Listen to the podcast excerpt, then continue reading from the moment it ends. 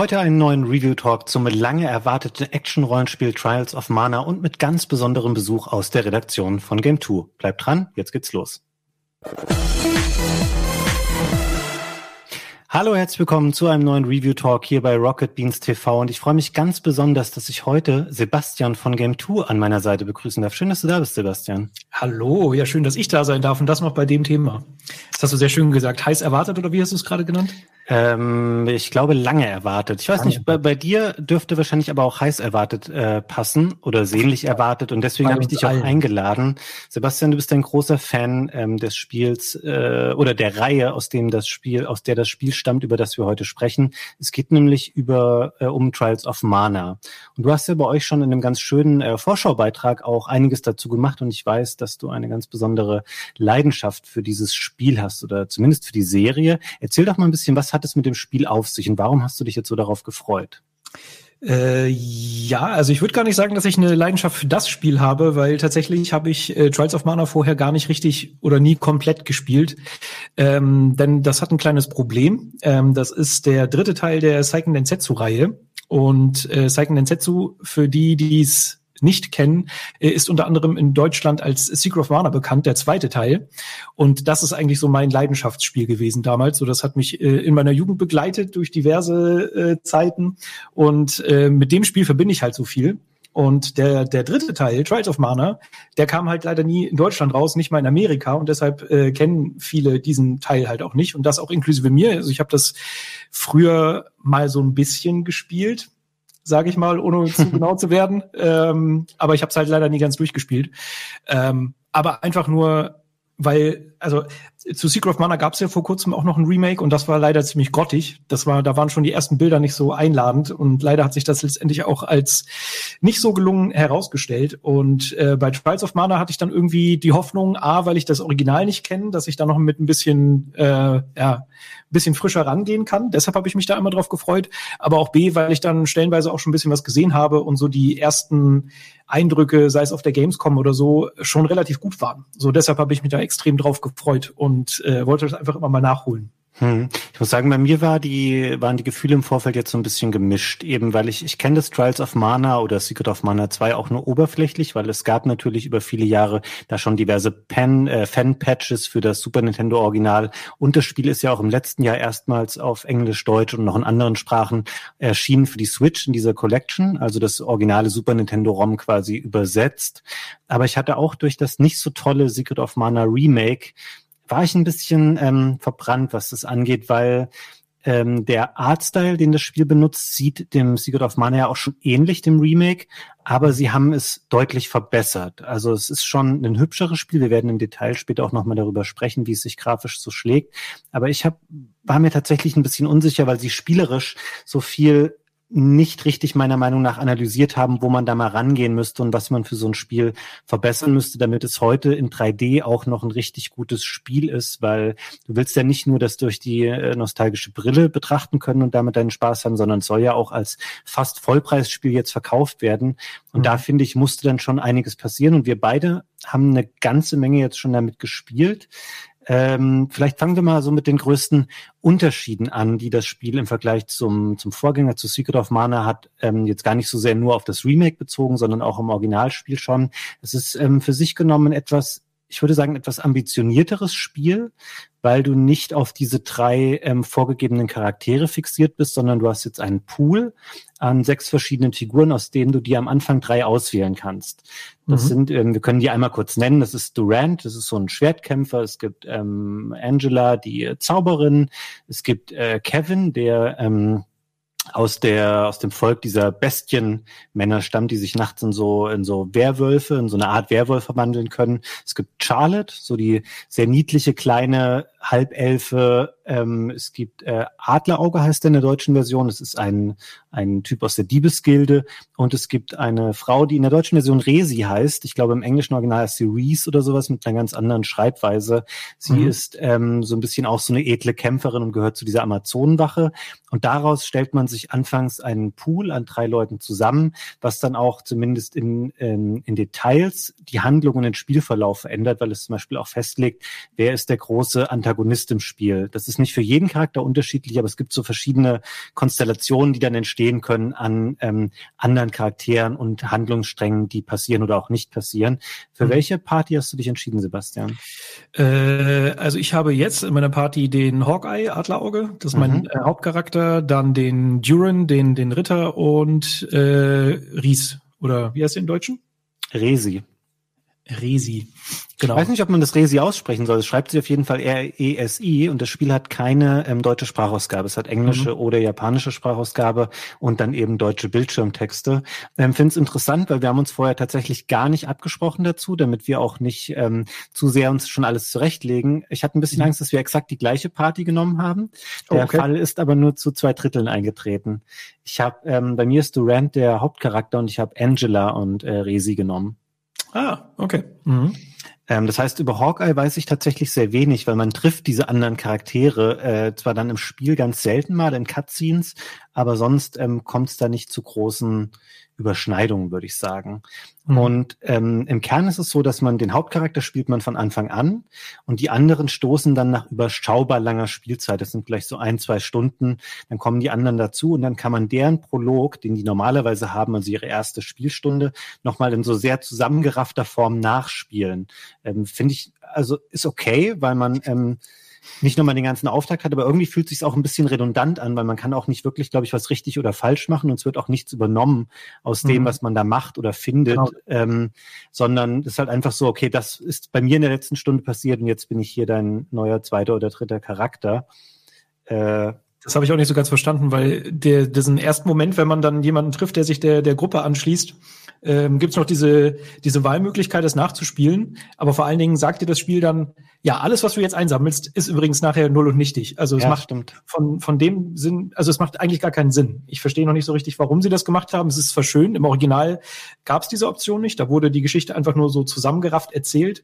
Mhm. Jetzt kann man es quasi nacherleben, aber ich sehe den Sinn da tatsächlich gar nicht so doll hinter. Ich glaube, der Sinn dahinter hat ein bisschen mit dem, mit dem Level-System dahinter zu tun. Wir haben es ja mit einem klassischen Action-Rollenspiel zu tun. Das heißt, es gibt auch viele ähm, auf Zahlen äh, aufbauende Spielelemente und natürlich auch einen, einen Leveln der Charaktere und das Sammeln von Erfahrungspunkten.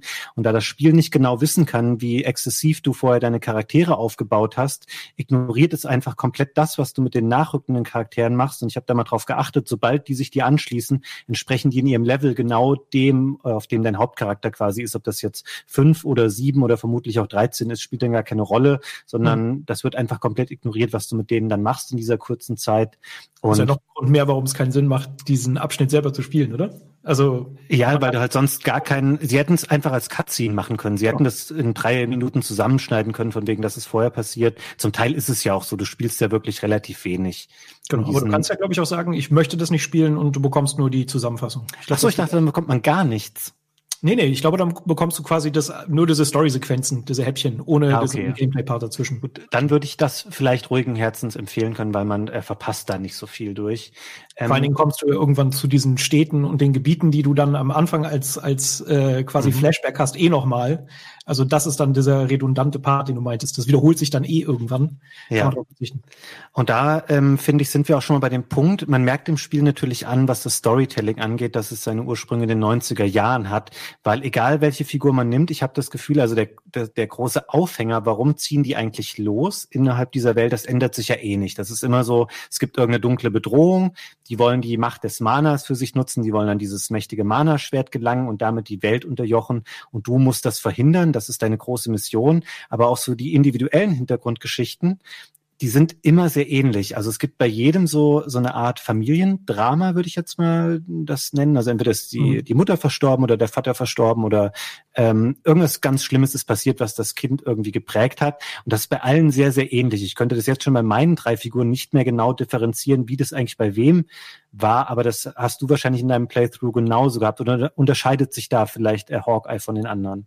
Nö, also da ist es, glaube ich, eher, da geht es eher um die Freunde als um die Familie, aber es ist eigentlich immer die gleiche Ausgangslage. Es kommt irgendwie ein großes Böses äh, in dessen Welt und äh, bringt irgendwas auseinander und deshalb müssen sie alle in diese komische Stadt Wendel, glaube ich, um mhm. sich da irgendwie beratschlagen zu lassen und zu gucken, wie sie äh, ja gegen den großen Bösewicht bestehen können. Es ist tatsächlich auch so von der Erzählweise, du merkst halt einfach auch die Texte, selbst wenn sie jetzt gesprochen sind, man hat ja zumindest äh, Synchronsprecher, die da, die das so ein bisschen, so ein bisschen Leben einhauchen dem Ganzen. Mhm. Aber du merkst halt einfach, dass das ja irgendwo auf dem Niveau hängen geblieben ist, ähm, was man halt heute nicht mehr so gewohnt ist. Ich finde es ich find's okay, aber du merkst es. Auch diese, dadurch, dass du jetzt ja die verschiedenen Wahlmöglichkeiten hast, was die Charaktere angehen, selbst da hast du stellenweise so diese, diese Nahtpunkte, dass sich halt die Charaktere treffen, wo du merkst, dass die Dialoge auch nicht so ineinander greifen. Da fühlt es sich mhm. wirklich an, es ist egal, welcher Charakter dem jetzt gegenübersteht, es würde immer gleich klingen. Ich finde aber auch, ähm, das Spiel spielt man nicht primär wegen seiner Story. Also wenn man sich davon viel verspricht oder jetzt einen super innovativen Plot oder eine ganz moderne Erzählweise, dann ist es nicht, äh, dann ist Trials of Mana nicht das Spiel, zu dem man unbedingt greifen sollte, sondern es hat ansonsten ja diesen, diesen üblichen Zyklus aus. Du gehst raus, du haust Monster kaputt, du besiegst den Boss, dann geht die Story ein bisschen weiter, dann gehst du wieder in eine Stadt oder in ein Dorf, kaufst dir neues Equipment, wirst stärker, du levelst zwischendurch auf, du verbesserst deine Charaktere und so geht das halt immer weiter.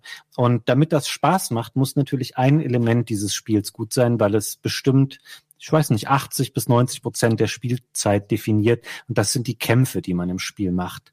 Und mhm. da muss ich sagen, das kann ich jetzt schon mal vorwegnehmen, bin ich positiv überrascht davon, wie viel Spaß die mir in dem Spiel machen, weil die äh, sehr gut verstehen, was man sich in so einem Action-Rollenspiel davon erwartet. Sie sind nämlich sehr flott. Ähm, man kann, obwohl sehr viel los ist auf dem Bildschirm und man hat drei Charaktere und es gibt ja häufig auch Gegnerpartys, die aus drei, vier, fünf Figuren bestehen und es blitzt und blinkt ganz viel. Man hat aber immer das Gefühl, dass man gut die Kontrolle behalten kann im Kampf und auch die visuelle Nachvollziehbarkeit haben sie sehr, sehr gut gemacht, weil du bei jedem Gegnerangriff siehst, okay, das ist der, die Fläche zum Beispiel, wo ein Schaden entstehen wird oder das ist der Bereich direkt vor dem Gegner in der Linie. Das wird dann immer rot markiert, diese Geschichten.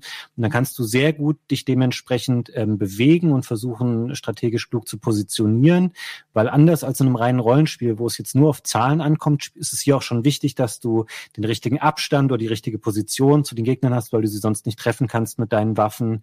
Und dieses Zusammenspiel aus all diesen Elementen ähm, funktioniert meiner Meinung nach sehr gut. Auch so Sachen wie die, die Rolle, die du verwenden kannst, um dich zu positionieren. Und noch ein Element, wo ich auch mir relativ sicher war, dass es nicht äh, perfekt umgesetzt sein würde, wo ich sage, das haben sie richtig gut gemacht, die KI-Mitspieler, äh, weil du kannst ja, du, oh, jetzt bin ich gespannt. Ich, ich sehe gerade deine, deine Reaktion darauf, wie du schaust. Ich bin äh, interess äh, interessiert daran, was du dazu zu sagen haben wirst. Ich finde, die machen das relativ gut. Du kannst ihn ja, du kannst ja definieren in so einem Menü, wie sie sich verhalten soll. Zum Beispiel wie offensiv, defensiv, wie viel sie zaubern sollen, wie viele Items sie benutzen sollen. Und über den Großteil der Spielzeit, finde ich, hat das für mich sehr gut funktioniert. Und ich bin immer gerne in jeden Kampf gegangen und ich kann, dir sagen, es waren wahrscheinlich Hunderte, wenn nicht über tausend Kämpfe, die man einfach im Rahmen dieser Spielzeit irgendwann gemacht hat. Und das funktioniert gut und macht mir echt viel Spaß. Äh, ja, voll. Also ich finde auch, das Kampfsystem ist, ähm, da haben sie halt auch an der richtigen Stelle so ein bisschen modernisiert. Das haben sie ja bei Secret of Mana beispielsweise gar nichts, gar nicht gemacht. Da haben sie eigentlich nur den, den Artstyle verhunzt. Alles quasi, was optisch vorher schön war, kaputt gemacht. Und dann aber auch das Gameplay, das sich halt nicht mehr so gut trägt heutzutage, gleichgelassen. Das war so der große Fehler vom Secret of Mana Remake, fand ich. Und Trials of Mana macht es da halt anders, weil das Kampfsystem wesentlich flotter ist. Du hast ja mittlerweile auch nicht nur einen Angriffsknopf, sondern hast äh, einen leichten und einen starken Angriff, mhm. kannst das so zu Kombos zusammenfügen, ähm, die dann auch nachher immer komplexer werden. Also mit, mit Klassenaufstiegen etc. hast du da noch ein bisschen mehr Möglichkeiten. Du hast deine Spezialangriffe und das ist alles so flott und du hast es, glaube ich, fluffig genannt, als wir kurz geschrieben haben. Und ich finde, das trifft es ziemlich gut, weil das ist so, keine Ahnung, ich verbrenne da so viel Zeit mit diesen Kämpfen, aber sie machen wirklich immer noch Spaß. Und äh, das finde ich ist wirklich richtig, richtig gut gelungen. Das Einzige, deshalb habe ich gerade die Augenbrauen hochgezogen, ist so diese ganze Nummer mit der KI. Die funktioniert größtenteils auch gut. Aber ich hatte, glaube ich, jetzt so zwei, drei Bosskämpfe, wo du ja auch klar signalisiert bekommst, wo irgendwelche Spezialangriffe äh, Angriffe landen von den Endgegnern. Das mhm. hatte ich ja gesagt, ne, mit diesen roten Flächen. Und ich hatte das gestern partout, dass ich eigentlich nur mich an, dieses, an den Rand stellen musste und gegenheilen musste, weil meine KI-Kollegen die ganze Zeit in diese roten Flächen mhm. reingelaufen sind. Wo ich mir dachte, ja, okay, jetzt wäre der Multiplayer-Modus ein richtiger Segen, weil dann hättest du diese Scheiße nicht. Aber Multiplayer-Modus gibt's ja auch nicht. Oh ja, das müssen wir kurz einschieben, bevor wir weiter über das Kampfsystem sprechen. Das Spiel hat komischerweise gar keinen Multiplayer-Modus. Das erste Secret of Mana konnte man ja zu dritt spielen damals. Das zweite ähm, also Trials of Mana im Original, konntest du meines Wissens nach auch noch zu zweit spielen, das konntest du nicht mehr zu dritt spielen. Genau. Und jetzt haben sie das komplett rausgenommen. Und ich weiß, dass du sehr traurig darüber bist, weil ich das auch dem Game 2 Beitrag entnommen habe. Äh, ich glaube aber, dann hätten sie das Spiel wieder ganz stark anpassen müssen, weil so wie das Spiel jetzt funktioniert, die Kamera ist sehr nah an dem Hauptcharakter dran. Es ist ein bisschen so eine, fast so eine Over-Shoulder-Kamera.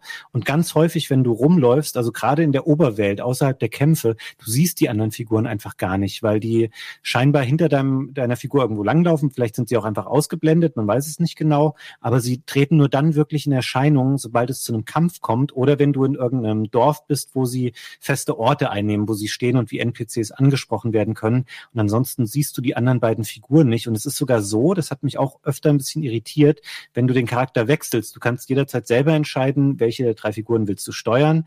Dann springst du nicht dahin, wo die Figur steht, sondern die Figur ersetzt einfach die Figur, die du gerade vorher gesteuert hast. Die die teleportiert sich dann dahin. Da kommt also, an, wenn, wenn du es im Kampf machst, springst du dahin, wo die genau. Äh, der Charakter ist, auf aber, der Weltkarte oder allgemein. Genau außerhalb der Kämpfe aber nicht. Und ich glaube, das war irgendwann eine bewusste Entscheidung zu sagen, wir wollen, dass das Spiel so aussieht, die Kamera so funktioniert, wie sie jetzt ist und so. Und deswegen lassen wir den Multiplayer-Modus raus. Ich finde das schade. Aber ja, es ist jetzt für mich kein, ich hab, verbinde auch keine Multiplayer-Erinnerung äh, an den ersten Teil. Von daher war es für mich egal. Ich weiß, es ist bei dir ganz anders. Ja, weiß nicht. Also für mich, Secret of Mana hat deshalb so gut funktioniert, weil ich das halt mit meinen Freunden zusammenspielen konnte, weil auch da war die Story jetzt nicht weltbewegend irgendwie großartig, dass man das hätte verfolgen wollen und müssen. Ähm, da war es halt einfach dieses zusammen auf der Couch mit Freunden sitzen und spielen. Und alleine als Option hätte ich es halt irgendwie richtig gefunden, weil ich glaube, das verbinden relativ viele Leute mit der Mana-Reihe. Und das jetzt bei Trials of Mana so komplett wegzulassen, verstehe ich halt nicht.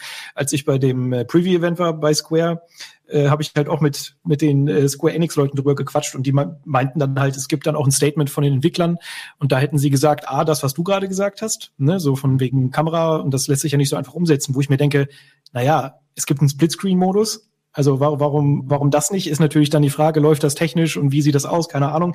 Aber selbst wenn das nicht möglich ist, kann man ja immer noch Online-Multiplayer anbieten, so dass das gar nicht drin ist und gar nicht funktioniert, verstehe ich nicht, weil ich auch glaube, das hätte am Balancing nicht so viel geändert. Ich glaube, das hätte man wahrscheinlich, ich bin kein Entwickler, aber ich hätte, ich kann mir sehr gut vorstellen, dass es gut funktioniert hätte. Und äh, gerade an dem Punkt habe ich halt gedacht, ach ja, ist schon ein bisschen schade. Und was sie halt auch gesagt haben in diesem Interview oder das, was mir die Square Enix Mitarbeiter dann zitiert haben, ist, dass die Entwickler gerne wollen, dass Trials of Mana, dass man das halt in seiner Gänze wahrnimmt und das kann man halt nur, wenn man alleine spielt. Damit einem die Story-Elemente nicht verloren gehen, soll man das alleine spielen. Und da denke ich mir halt auch so, ja, ey, ich mag Mana wirklich, wirklich gerne, aber nicht wegen der Geschichte. Ich verstehe. Ich sag's dir mal ganz ehrlich, Sebastian, ich bin irgendwann dazu übergegangen, Erst habe ich die Cutscenes immer so beschleunigt, dass ich sofort den Text gesehen habe und habe mir nicht mehr angehört, äh, was die was die Sprecher dazu sagen, um so ein, um so grob nachvollziehen zu können, um was es geht. Irgendwann habe ich mir nur noch die Hälfte angeschaut und habe dann mal so gedacht, kannst auch mal Dreieck drücken und vielleicht den Rest der Cutscene überspringen, weil man muss auch sagen, je länger das Spiel dauert, ähm, das ist ähnlich wie bei Secret of Mana 1, da war das nämlich auch so, desto unwichtiger werden Nein. zum einen doch, desto Nein. unwichtiger werden die Story und auch die Charaktere. Es gibt dann keine richtige Entwicklung mehr und es geht eigentlich nur noch darum darum, dass du ähm, okay, du hast jetzt diesen Storystrang gemeistert, jetzt schmeiße ich dir aber nochmal ein Dutzend neue Bosse in die Welt, die ich dir auf der Karte markiere und dann fliegst du überall hin und besiegst den Boss und dann wieder dahin aber die Geschichte an sich kommt da fast zu einem Stillstand. Du weißt dann, okay, es geht jetzt nur noch darum, Boss nach Boss nach Boss zu legen. Allerdings befinden wir uns hier schon sehr spät im Spiel. Und ich würde einmal noch mal kurz zurückspringen, bevor wir auf den Multiplayer-Modus kamen, hattest du über das Kampfsystem gesprochen. Und dass mhm. es leichte und starke Angriffe gibt. Und was ich auch sehr schön damit verwoben finde, sind diese Klassenangriffe. Es gibt wieder so ein Prozentsystem, was ja ursprünglich bei Secret of Mana ja da ja mal dafür da war, dass man quasi die Ausdauer wieder aufladen muss, bevor man irgendwas Neues machen kann. Hier treibt man diese Prozente hoch, damit man besonders starke Attacken ausführen kann. Und äh, je nachdem, wie schnell man levelt oder wie weit man gelevelt ist, kann man ähm, mehrere dieser Attacken machen, weil man dann irgendwann auch 400 Prozent auf dieser Leiste erreichen kann. Und finde das eine sehr schöne Dynamik, dieses normale Angriffe kombinieren und Sachen machen und gleichzeitig gucken, wie baust du schnell diese Leiste wieder auf, um dann diese starken Angriffe zu machen. Also ich bin dieses Loops irgendwie nie überdrüssig geworden im Spiel. Und dadurch ist vielleicht auch, weil ich habe das sehr gewissenhaft jeden, jeden Kampf erledigt, ich habe, glaube ich, nie diese Fluchtfunktion genutzt. Und dadurch hatte ich aber auch ein bisschen das Gefühl, dass das Spiel nicht durchgängig ganz gleichmäßig gebalanced ist. Ich hatte mhm. nämlich dieser Punkt, den du ansprichst, dass die, dass die KI-Kollegen Angriffen nicht ausweichen. Es war mir in den ersten sechs, sieben, acht Stunden komplett egal, weil mhm. ich finde, es gibt vier Schwierigkeitsgrade und normal ist schon der zweithöchste. Und das Spiel ist lächerlich einfach in den ersten sechs, sieben, acht Stunden. Es gab keine Situation, wo auch nur die geringste Gefahr bestand, dass ich irgendwie sterben könnte. Ich habe auch nie am Anfang Items benutzt, weil ich es einfach nicht musste. Und sobald man dann ungefähr mit den Figuren so den mittleren Zehner-Level erreicht, dann wird es ein bisschen schwieriger und ab Level 18 da kommt dann was ins Spiel, was sich später auch nochmal wiederholt, dass man die Klasse der Charaktere wechseln kann. Das heißt, alle können je nachdem, von welcher Klasse sie kommen, und für was man sich entscheidet, auf so einem relativ wenig verästelten Baum sagen, das ist meine zweite Klasse. Damit schalte ich neue Fertigkeiten frei, die ich dann lernen kann und auch, du kannst mehr Fähigkeiten im Kampf benutzen. Und dann wird das Spiel tatsächlich auch ein bisschen schwerer. Und dann ging es mir auch manchmal so, dass ich mich ein bisschen darüber geärgert habe. Spielt man aber da gewissenhaft weiter, ist es so, dass man ähm, wieder so 20 Level später das Spiel fast schon wieder dann ähm, gemeistert hat, was seinen Schwierigkeitsgrad angeht. Und ich habe jetzt, ich bin ganz, ganz kurz vor dem Ende. Ich muss wirklich nur noch ein, zwei Sachen machen und ich bin ungefähr auf Level 62 mit allen Charakteren, was mir absurd viel zu hoch vorkommt. Und nur weil ich halt keinen Kampf irgendwie ausgelassen habe, weil du schon auf Level 38 diese letzte Transformation in die letzte Klasse machen kannst. Oder irgendwann bist du so stark, dass wirklich, also ein einzelner Boss vielleicht schon nochmal, aber dann sind die normalen Gegner auch wieder alle super einfach. Also vielleicht habe ich es mir selber ein bisschen kaputt gespielt, aber ich habe das Gefühl, ich habe es einfach so gespielt, wie, wie es eigentlich sein sollte. Hast du das auch so wahrgenommen, diese Schwankungen im Schwierigkeitsgrad? Ich bin ja noch nicht so weit wie du. Also ich bin, mhm. glaube ich, jetzt ein bisschen über Level 30 oder so, so 15, 16 Stunden gespielt. Äh, also ich bin jetzt gerade erst bei dem ersten, bei der ersten mhm. kleinen, äh, bei dem, beim Anwachsen vom Schwierigkeitsgrad. Ähm, da dachte ich aber noch, okay, es ist eigentlich ganz nett, weil äh, der Einstieg ist halt wirklich super, super einfach. Und dass jetzt so langsam ein bisschen Herausforderung reinkommt, finde ich ganz gut. Wenn dann nachher diese Herausforderungskurve wieder runtergeht, dann äh, sieht das wieder anders aus. Aber das kann ich jetzt gerade, glaube ich, noch gar nicht richtig beurteilen. Also bis jetzt finde ich es okay. Ich äh, brauchte da beim Anfang, glaube ich, nicht die größte Herausforderung. Ich fand es trotzdem unterhaltsam, es hat mir Spaß gemacht. Ähm, und wie gesagt, dass jetzt so alles ein bisschen komplexer wird und dass man ein bisschen mehr drauf, drauf aufpassen muss, mhm. finde ich ganz spannend. Wie gesagt, bei mir hat diese die Einstellung von den KI-Freunden halt nur nicht so viel gebracht, weil die halt trotzdem immer dumm reingelaufen sind. Egal, ob ich jetzt gesagt habe, sie sollen sich eher an die Seite stellen oder direkt rein. Äh, ist egal, kriegen trotzdem immer auf die Nase. Ich habe ungefähr ein Dutzend Stunden gebraucht, um zu merken, dass es keine globale Einstellung ist, wenn du in dieses Strategiemenü gehst, sondern dass die drei Charaktere unterschiedliche Menüs haben. Ich habe so oft gedacht, ey, wieso, wieso zauberst du denn nicht? Oder wieso heilst du nicht mal irgendwie jemanden, bis ich dann gesehen habe, okay, du kannst da die Charaktere auch wieder durchschalten und für mhm. jeden halt dieses Verhalten definieren. Weiß nicht, ob das nicht sogar ein bisschen überbordend komplex ist für so ein Spiel, was eigentlich in seinen zentralen Mechanismen finde ich sehr, sehr simpel. Also man hat mhm. es wirklich in kurzer Zeit eigentlich geschnallt, wie funktioniert das Leveln, welche Attacken gibt es, wie, welche Fertigkeiten bieten sich irgendwie an. Und finde auch, dass es sich da fast ein bisschen zu viel Zeit lässt, äh, bevor es etwas mehr Möglichkeiten bringt, weil ich zum Beispiel total überrascht war. Ich habe immer gelesen, dass Durant, der Charakter, auch einen Heilzauber sprechen kann. Das spielt aber erst wirklich dann eine Rolle, sobald du diesen ersten Klassenaufstieg auf Level 18 gemacht hast. Und bis dahin mhm. hast du halt schon einfach mal zehn Stunden gespielt. Und es gibt Charaktere, die können für ganz viele Stunden nicht mehr als laufen, springen und schlagen. Mhm. Ähm, aber das Spiel verlangt einem halt auch nicht mehr ab. Weiß nicht, ob man das nicht ein bisschen früher hätte variieren können im Spiel. Mhm. Ja, das stimmt. Das dauert relativ lange. Wir, als wir geschrieben hatten, hattest du, glaube ich, auch noch gefragt, so ja, wann, wann kommen denn die Zauber endlich? Und das mhm. ist ja sowas, was wirklich erst bis zum ersten Klassenwechsel ähm, dauert. Aber zumindest hast du ja deine Spezialangriffe. Ich finde, das kräftigt ja. das so, äh, entkräftigt das so ein bisschen. Du hast halt schon ein bisschen Mittel zur Hand. Und ich muss sagen, ich habe halt eigentlich nur, ja, ich habe eigentlich nur Nahkämpfer bei mir in der, in der Gruppe, deshalb ist es gar nicht so ins Gewicht gefallen. Ich hatte keine Magier, deshalb meine, äh, meine Truppe konnte immer was. Wie spielt sich denn Hawk also? Was ist das denn für ein Charakter? Ähm, ja, der hat halt zwei Dolche und der ist mhm. relativ flott. Also das war, ich habe sowohl im äh, Original so in jeden Charakter eigentlich einmal reingespielt, als auch durch das Preview-Event, da habe ich halt quasi eine komplett andere Gruppe genommen. Und gerade der äh, Hawkeye und der Kevin, dieser Beast-Mann, äh, die finde ich halt eigentlich, das, das sind die coolsten Charaktere, weil die halt extrem schnell angreifen können. Mhm. Auf die muss man halt ein bisschen aufpassen, weil die nicht so viel abkönnen äh, an Schaden, aber das macht mir immer am meisten Spaß. Ich finde, dagegen ist der, der äh, Duran und die, die andere hier, die Ries, die sind mir immer ein bisschen zu langsam. So, das macht mir wesentlich mehr Spaß, wenn die ein bisschen flotter äh, zuschlagen können. Äh, aber das ist so der große. Unterschied. Ich wüsste jetzt nicht, dass der äh, Magie können, kann er, glaube ich, so ein bisschen Giftquatsch, aber den fand ich jetzt nicht so interessant. Hm. Ich habe mir dann gemerkt, dass äh, Resi und Durant, die unterscheiden sich gar nicht so maßgeblich. Im Grunde genommen mhm. sind die sehr ähnlich, außer dass Durant vielleicht mehr Schaden macht ähm, und du halt mit ihm später noch heilen kannst. Ansonsten habe ich das Gefühl, ich habe mich dafür zwei sehr, sehr ähnlich angelegte Charaktere entschieden, was ein bisschen schade ist, aber es ist auch ja. nicht so schlimm. Im Grunde bei dem Spiel es gibt so ein paar Sachen, wo man echt sagt, okay, die sind einfach nicht so top-notch. Also die Story gehört dazu. Das, die ganze Art und Weise, wie das Spiel strukturiert ist, ist sehr altmodisch. Und ich finde auch, ähm, weiß nicht, wie du das siehst bei der Grafik. Ich mhm. habe da so zwei Meinungen zu. Es sieht sehr viel besser aus als das Secret of Mana Remake und es gibt ein paar Stellen und Städte und Orte, wo du denkst, ey, das ist nett und auch die die Gegner, die sind natürlich auch ikonisch bei Secret of Mana oder in der Serie, so diese die Werwölfe und die Enten und diese Pogo-Puschel, die glaube ich da jetzt anders heißen. Ähm, das sieht alles echt hübsch aus, aber manchmal ist es auch sehr sehr grob schlechtig so. Es, also es wirkt, ich weiß, dass es ein, eine gemeine Aussage ist, aber wenn ich es jetzt vergleiche mit Final Fantasy VII Remake, dann mhm. sieht das eine aus wie ein Spiel, an dem Profis mehrere Jahre gearbeitet haben und das andere sieht so aus wie so ein Sommerprojekt von so einer Informatik AG.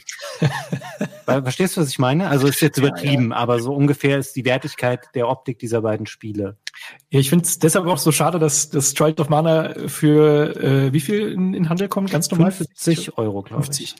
Und das ist halt gerade im Vergleich mit Final Fantasy VII schon ganz schön ganz schön viel, weil, also da, da müssen wir nicht überreden, technisch ist es halt eigentlich nicht auf dem aktuellen Stand. Ähm, ich habe mir jetzt gerade für meinen Beitrag auch nochmal so ein bisschen andere äh, Mana-Spiele angeguckt. Da gab es doch dieses PS2-Spiel, Dawn of Mana. Mhm. Das sieht gar nicht so viel schlechter aus.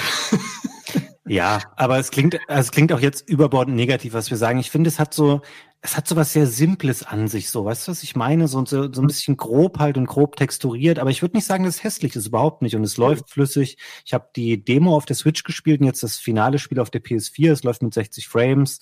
Und ich finde es besser, wenn Spiele echt flott und flüssig laufen, als dass sie sich irgendwie einen abbrechen an der Grafik, die, die sie nicht gestemmt bekommen. Aber es ist kein, es ist nicht richtig, es ist nicht richtig super schön, das Spiel. Nee, also gerade Texturen und so, Genau, oder keine Ahnung. Bei, bei mir ist es immer relativ oft aufgefallen, wenn ich dann irgendwie, keine Ahnung, übers Wasser geguckt habe oder sowas und du merkst einfach, wie da nichts ist. Es ist einfach mhm. nur karg. Oder du manche Texturen hast, die halt einfach schwammig sind. Aber sowas wie die Charaktere, finde ich, die sind sehr schön getroffen. Die richten sich da sehr nach dem ursprünglichen Artwork. Und ähm, keine Ahnung, sowas wie Lichtstimmung und so ja. die Farben. Ich finde, das kann schon auch ganz nett aussehen. Ist halt nur meilenweit entfernt von sowas wie Final Fantasy VII. Und was es aber richtig gut kann, finde ich, ist der Soundtrack. Finde oh, den ja. hervorragend. Da sind so viele Melodien drin, die man natürlich erkennt aus anderen ähm, Mana-Spielen. Ich weiß sogar nicht, ob der zweite Teil im Original auch Sachen aus dem ersten benutzt hat, aber viele Melodien klingen sehr, sehr ähnlich und die sind so neu interpretiert und klingen einfach auch hochwertiger. Und das finde ich ist eine ganz, ganz große Stärke des Spiels. Gerade in einem Spiel, wo sich bestimmte Melodien wie so eine Kampfmelodie einfach auch sehr oft wiederholen. Und das geht mir jetzt immer noch nicht auf die Nerven, obwohl ich wirklich jetzt in sehr kurzer Zeit sehr viele Stunden damit verbracht habe. Also Soundtrack finde ich geradezu überragend gut. Mhm. Also da würde ich sagen, ist es nicht mal hinter Final Fantasy VII Remake. Ja, ist halt, ist halt eine ganz andere Art auch von Soundtrack, gell? Ist dann immer schwer zu sagen. Ist halt so eine Geschmackssache. Man muss sagen, der, der Mana oder die Mana-Soundtracks, die waren eh immer so ein bisschen ungewöhnlich. Die hatten immer mhm. so ein, ja, so ein bisschen folkloristischen Einschlag und so und sind stellenweise sehr happy, dann auch wieder sehr, sehr traurig. Und ähm, was sehr gut ist, dass sie halt bei dieser Neuinterpretation nicht über die Stränge geschlagen haben, weil bei Secret of Mana war es stellenweise so, dass sie dann aus klassischen Stücken so komisches Elektro-Gedudel gemacht oh, ja. haben. Und das ist halt diesmal wirklich nicht. Diesmal haben sie sich darauf konzentriert, was das Original ist und das halt wirklich schön neu interpretiert. Und deshalb würde ich da auch sagen, hundertprozentig äh, den Soundtrack liebe ich. Das mhm. ist fantastisch. Sag mal, kannst du dich dran erinnern, ob, ob im Original Trials of Mana eigentlich die, die Navigation durchs Spiel auch schon so war, wie sie jetzt ist? Weil du hast ja immer solche, wie sie heute für Spiele typisch sind, so goldene Navigationsanzeiger von wegen, mhm. jetzt fahr doch mal dahin und lauf mal dahin. Das ist schon alles neu, oder? Ja, nee, nee, Trials of Mana, das Ursprungsspiel hat ihr da überhaupt nichts verraten. Das ist, glaube ich, auch das, was es heute noch schwieriger macht, das zu spielen, weil du stellenweise okay. ja mit bestimmten NPCs in Städten reden musst, mhm. damit erst irgendetwas passiert was du damals eigentlich nicht wissen konntest. Wenn du nicht mit jedem geredet hast, dann bist du einfach nicht weitergekommen. Und das ist halt diesmal ganz anders. Diesmal haben sie es ja wirklich markiert, Questmarker gesetzt. Ist manchmal ein bisschen sehr auf die Nase gebunden, finde ich. Mhm. Aber im Großen und Ganzen finde ich, das geht das klar. Ich habe bei mir auch äh, direkt die Karte ausgestellt, einfach nur, damit ich halt möglichst viel vom Bild habe. Ja. Äh, und du siehst dann ja trotzdem immer noch alles, aber da bleibt so ein bisschen dieser Erkundungsgeist, dass du erstmal durch die Stadt läufst und dann siehst du erst diese Embleme über irgendwelchen Köpfen. Äh, und wie gesagt, du, du nimmst erstmal ein bisschen die Spielwelt wahr. Aber sonst ist es schon sehr vereinfacht. Ja, das, ähm, da würde ich zustimmen. Ich habe ähm, sehr spät leider auch gerafft, dass du auch von manchen NPCs, ich weiß nicht, ob das bei dir mal vorgekommen ist, äh, wenn du mhm. mit denen sprichst, das ist ein völlig random Dialog und du hast keine Ahnung, dass das passieren wird. Und auf einmal lernst du dadurch eine neue Fähigkeit, ähm, mhm. die du später equippen kannst. Das sagt einem aber auch niemand im Spiel, oder? Also äh, das ist mir einmal random passiert und dann habe ich immer, obwohl ich überhaupt keinen Bock drauf hatte, in jeder Stadt jedes Kind, jede Oma und jeden Hund angesprochen, weil du einfach so unvermittelt manchmal Fähigkeiten geschenkt bekommst. Und das gleiche ist wie mit, ähm, du läufst durch die Städte und überall gibt es Vasen, es gibt blinkende goldene Punkte, wo Items drinne sind und es gibt diese Schatztruhen, bis ich irgendwann also gemerkt habe, es geht relativ schnell, dass nur diese Schatztruhen so permanent sind und die auch leer bleiben und alles andere respawnt eh irgendwann wieder. Und es spielt eigentlich keine Rolle Rolle. Also diese Vasen und die goldenen Punkte, die kommen irgendwann einfach wieder, wenn du wieder in dieses Gebiet gehst. Und dann habe ich so ein bisschen gedacht, okay, das gibt nicht so eine richtige Wertigkeit dieser Items, weil sie eh nicht unique sind. Und da finde ich es auch noch ein kleiner Schwachpunkt. Es gibt fast keine einzige Stelle im Spiel, wo du mal was wirklich richtig Geiles zum Beispiel an Equipment findest in der Schatztruhe. Das ist mir, glaube ich, mhm. original zweimal passiert in den 25 Stunden, dass ich mal einmal irgendwie eine Rüstung und einmal einen Ring oder sowas gefunden habe. Und alles andere sind so Verbrauchsitems, also zum Heilen oder irgendwas in der Art. Ähm, das ist ein bisschen schade und alles andere kaufst du halt. Und auch da liebe ich wie simpel dieses Spiel gestrickt ist. Du gehst in den Laden und es gibt halt immer nur genau für deine drei Figuren passende Sachen. Es gibt nie mehr, es gibt nie irgendwas, was du nicht equippen kannst und du weißt immer, okay, in der nächsten Stadt sind die Statuswerte wieder Punkt drei äh, plus drei besser, dann verkaufst du das alte wieder, kaufst das neue.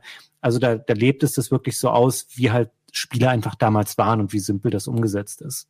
Mhm. Aber ich finde, es ist, äh, dass du überall was findest, das motiviert halt unwahrscheinlich, weil das gab es im Original halt nicht. Wenn du da durch eine Stadt gelaufen bist, konntest du manchmal mit Glück in so einem Fass oder sowas was finden, aber ohne, dass du einen Hinweis hattest. Mhm. Und jetzt ist es halt wirklich so, dass egal ob Dungeon, Areal oder Stadt mit so so kleinen Sachen gespickt sind, die man finden kann.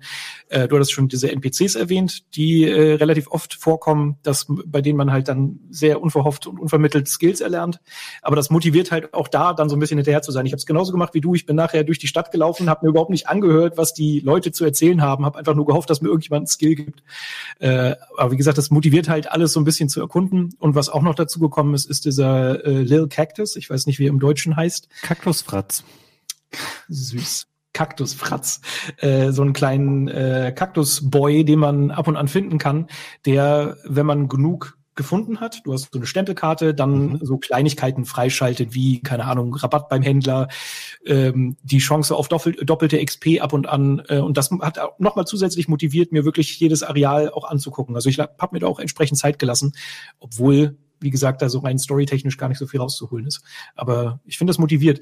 Und das ist auch noch sowas, was wir eben gerade beim Kampfsystem nicht angesprochen haben, was mich auch beim Kampfsystem jedes Mal wieder aufs Neue motiviert hat, ist, dass du ja jedes Mal, wenn ein Kampf abgeschlossen ist, du so eine Bewertung bekommst. Und je nachdem, ob du oh, ja. Parameter erreichst, mhm. du nochmal einen Bonus an XP bekommst. Also wenn du zum Beispiel äh, ohne, äh, ohne selber getroffen zu werden einen Kampf abschließt, bekommst du zehn Prozent mehr XP. Mhm. Was halt extrem viel ist und was total cool ist. Und wenn man Rollenspiele spielt, ist man da hinterher und möchte das. Und deshalb war es eigentlich wieder bei jedem Kampf so, dass ich mich darauf gefreut habe und versucht habe, möglichst gut durch diesen Kampf durchzukommen. Und das ist halt sowas, was nochmal, gerade wenn du dann so einen, so einen Kampf abgeschlossen hast, nochmal zusätzlich motiviert. Du siehst dann, okay, deine Leistung, cool, ich habe jetzt gerade 100 XP mehr bekommen. Das ist noch sowas, was einen so ein bisschen einlullt, finde ich. Total. Ich fand das erst nicht so geil, weil du hast so eine unglaubliche Zahlenflut so am linken oberen Bildschirmrand. Wenn ein Kampf vorbei ist, siehst du da bestimmt sechs, sieben Reihen Zahlen untereinander, die dir angezeigt werden, bis du halt einmal dich in Ruhe damit beschäftigst und dann siehst, dass das alle diese Boni sind, die man bekommt. Das ist zum Beispiel auch so, wenn du es in zehn oder zwanzig Sekunden so einen Kampf abschließen kannst, gibt es nochmal einen Bonus on top und so. Und auch da, ich habe da jedes Mal echt Bock gehabt, also in so einen Kampf reinzugehen und immer noch rauszufinden, wie kann ich die Gegner noch schneller besiegen. Ich mhm. finde auch, dass das ähm, Lock-on-System ganz gut funktioniert. Das haben wir auch noch nicht erwähnt, dass mhm. du einzelne Gegner anvisieren kannst und ähm, auch zwischen verschiedenen Gegnern hin und her schalten kannst. Also ja, die Kämpfe an sich sind die die sind nicht super komplex oder so. Deswegen können wir da auch, glaube ich, gar nicht oder müssen wir nicht viel mehr in die Tiefe gehen. Ich glaube, es reicht, wenn man sich hier als Erkenntnis äh, mitnimmt, dass die uns beiden sehr gut gefallen haben und definitiv das Spiel in seiner Kerndisziplin sehr, sehr viel richtig macht. Und ich ähm, ärgere mich jetzt so aus der heutigen Perspektive, dass das Secret of Mana Remake, das hätten die so easy ähm, genauso gut machen können, wenn sie einfach gesagt hätten, hey, ein bisschen mehr Budget noch in den Artstyle und das Kampfsystem wie bei Trials. Und, und ich sag dir, wenn die das jetzt patchen würden, auf einmal wäre das auch ein richtig gutes Spiel. Oh ja, das kann sehr gut sein. Aber du magst doch Secret of Mana gar nicht. Also was bringt dir das? Naja, ich mag es ähm, aus diesen Gründen halt nicht, weil es einfach, also ich, gerade aus heutiger Sicht fühlt sich an, ja. die Arbeit des Kampfsystems einfach nicht mehr gut. Und du hast halt auch zum Ende hin, ähm, wird die Welt immer leerer. Es ist so ein, so ein Grind, den man dann zum Ende hin auch so ein bisschen hat. Aber du hast es auch leicht bei Trials of Mana. Das Spiel knallt dir ganz, ganz viele Endbosse am Ende nochmal hin, von wegen, okay, du hast jetzt alle diese Elementargeister, das sind acht Stück, das ist so lange Zeit die Hauptaufgabe im Spiel. Und dann ist es so, wir haben hier aber noch acht Riesenbiester über die Welt verteilt, die musst du auch noch alle besiegen. Mhm. Äh, da muss man dann schon richtig Bock drauf haben, noch viel, viel, viel länger zu kämpfen und sicherlich nochmal ähm, 80 Prozent der Spielzeit, die man schon investiert hat, nochmal reinstecken, wo man eigentlich schon dachte, das Spiel ist vielleicht gleich vorbei. Mhm. Aber mir persönlich ähm, hat es überraschend viel Spaß gemacht und ich werde jetzt auch die letzten ein, zwei Stunden da auf jeden Fall noch reinstecken, um das abzuschließen. Mhm. Also ich bin, wie gesagt, ja nicht so weit wie du, aber ich hatte das jetzt auch schon. Äh, ich bin quasi noch bei diesen Geistern, die ich sammeln muss. Und äh, auch da ist es ja schon so, dass du von einem Ort zum anderen geschickt wirst, in dem du aber auch schon dreimal warst. Und da oh, ist ja. es dann teilweise auch schon so, dass ich mir denke, oh, hättet ihr das nicht irgendwie cooler machen können? Also das ist schon so eine Schwäche, die man da auf jeden Fall hat.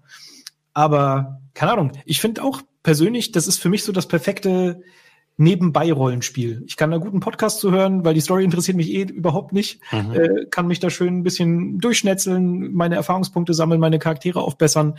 Und irgendwie macht es halt trotzdem richtig Spaß, obwohl das halt ganz, ganz, ganz klare Schwächen hat. Aber keine Ahnung, ich, fühle mich da sehr gut unterhalten. Ja, es ist ein bisschen wie, ich meine, ich bin in dem Metier jetzt nicht so drinne, aber ich glaube, wenn Leute auf ihrem Handy irgendwie so ein Spiel spielen, wo es die ganze Zeit, vielleicht ist es so ein bisschen wie Bejeweled oder, oder Candy Crush, wo es die ganze Zeit irgendwie Caching macht und irgendwas Belohnendes passiert. So ein bisschen ist auch Trials of Mana, so natürlich auf eine sehr viel anspruchsvollere und interessantere Art und Weise. Aber es ist diese permanente Belohnung und diese Freude am immer Gleichen, was man da irgendwie macht.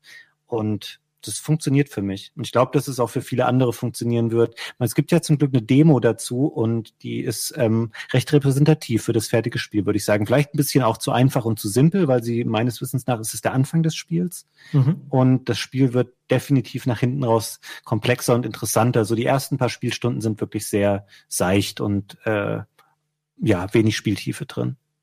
Ja, aber wie gesagt, lullen einen auch schon so ein bisschen ein. Also ich hatte auch da schon meinen Spaß. Vielleicht bin ich auch ein bisschen voreingenommen, weil ich Mana sehr doll mag, aber ich fand's, ich fand's okay. Okay. Ähm, Sebastian, gibt's noch was, was du noch gerne loswerden möchtest? Hm, lass mich überlegen. Ich glaube nicht. Ich, ich fliege meine, ich überfliege meine Notizen, die ich für meinen Game 2 Beitrag gemacht habe, aber äh, nö, ich glaube, wir sind so grob eigentlich durch alles durch. Cool. Das heißt, ähm, wenn ihr da draußen noch wissen möchtet, was Sebastian jetzt gerade vergessen hat, den Beitrag zur Folge gibt's wahrscheinlich bei Game 2 am Freitag, den 24.04. Mhm. oder erst nächste Woche? Nee, diese Woche. Okay, das heißt, wenn ihr das gerade frisch zum Fall des Embargos schaut, am 22., dann übermorgen Sebastians ähm, sicherlich wundervoller Beitrag zu Trials of Mana. Sebastian, no vielen Dank, dass du dir die Zeit genommen hast, hier heute äh, mit mir diesen Review-Talk zu bestreiten. Klar, gerne. Sehr viel Spaß gemacht. Cool. Ich hoffe, wir holen das bald mal bei einem neuen Spiel nach oder ja. Gern. Und ansonsten vielen Dank euch fürs Zuschauen da draußen und viel Spaß mit Trials of Mana. Falls ihr euch jetzt motiviert fühlt, euch das Spiel mal anzuschauen. Bis zum nächsten Mal und tschüss. Tschüss.